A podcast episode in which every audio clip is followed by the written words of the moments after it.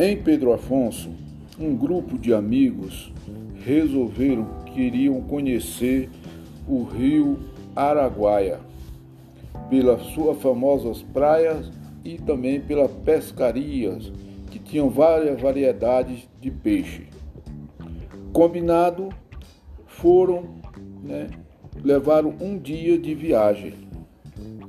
Chegando lá, montaram o acampamento, chegaram lá pelas quatro horas da tarde, montaram o acampamento né, e fizeram um levantamento, um pré-aquecimento do levantamento de copo, né, até que quando escureceu aí todo mundo foi descansar.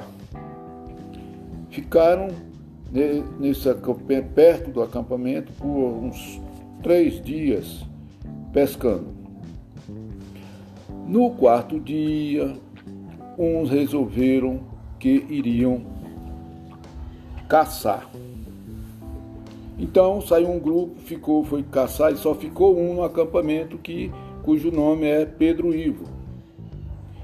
Assim, quando todo mundo saiu, o Pedro Ivo ficou na beira do rio, sentou na barranca do rio, pegou uma garrafa de pinga, pôs do lado com um caniço anzol muito bom e ficou pescando de linhada. Né?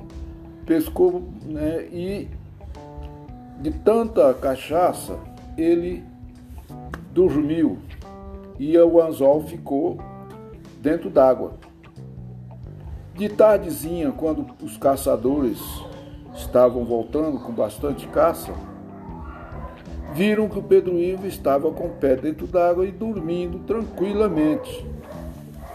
Então tiveram a ideia.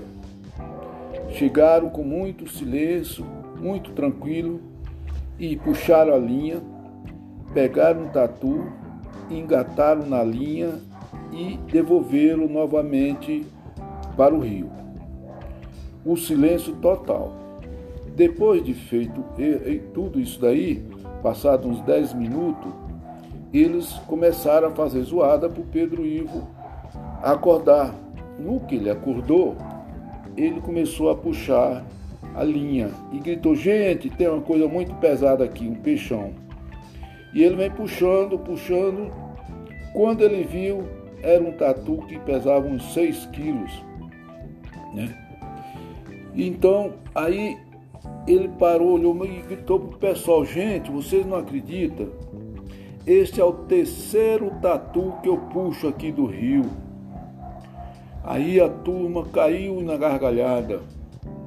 Aí, aí não é à toa né, que ele tem um nome de Pedro Ivo.